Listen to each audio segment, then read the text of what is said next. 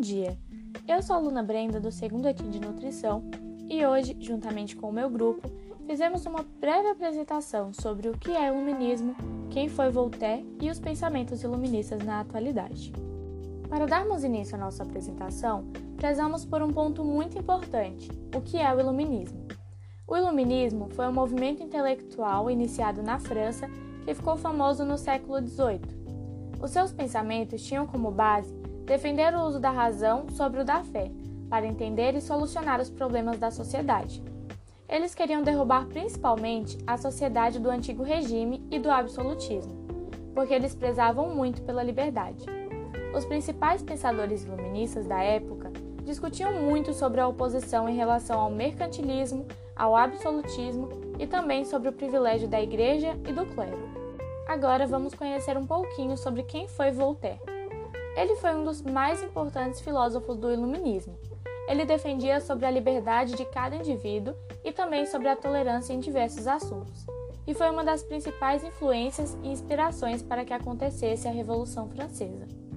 Voltaire prezava muito pela liberdade, seja qual ela fosse, tanto quanto a de expressão, a religiosa e a política.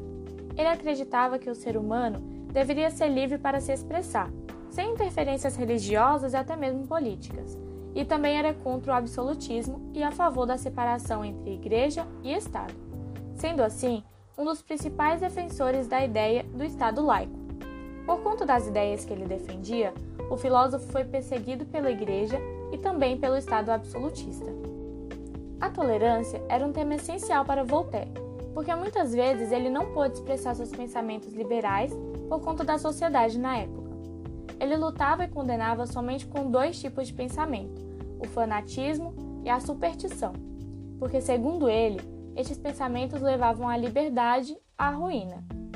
Uma curiosidade interessante sobre Voltaire é em relação à famosa frase, aspas, posso não concordar com o que dizes, mas defenderei até a morte o direito que tem de dizer, fecha aspas, que é frequentemente dita que ele a criou, mas essa frase não é de sua autoria.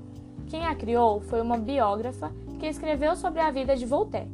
Entretanto, essa frase dá uma boa ideia do que Voltaire defendia. Chegamos ao último ponto, mas não menos importante: a comparação dos pensamentos iluministas nos dias de hoje.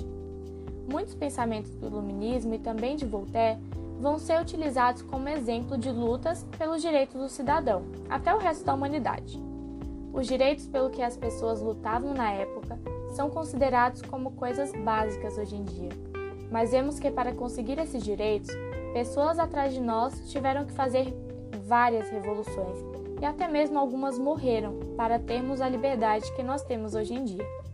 Ainda existem coisas pelo que temos que lutar para conseguir as mudanças necessárias, como por exemplo o racismo e a causa LGBT. Voltaire e outros pensadores da época estavam dispostos a morrer para conseguir os seus direitos. Eles servirão de exemplos para a eternidade.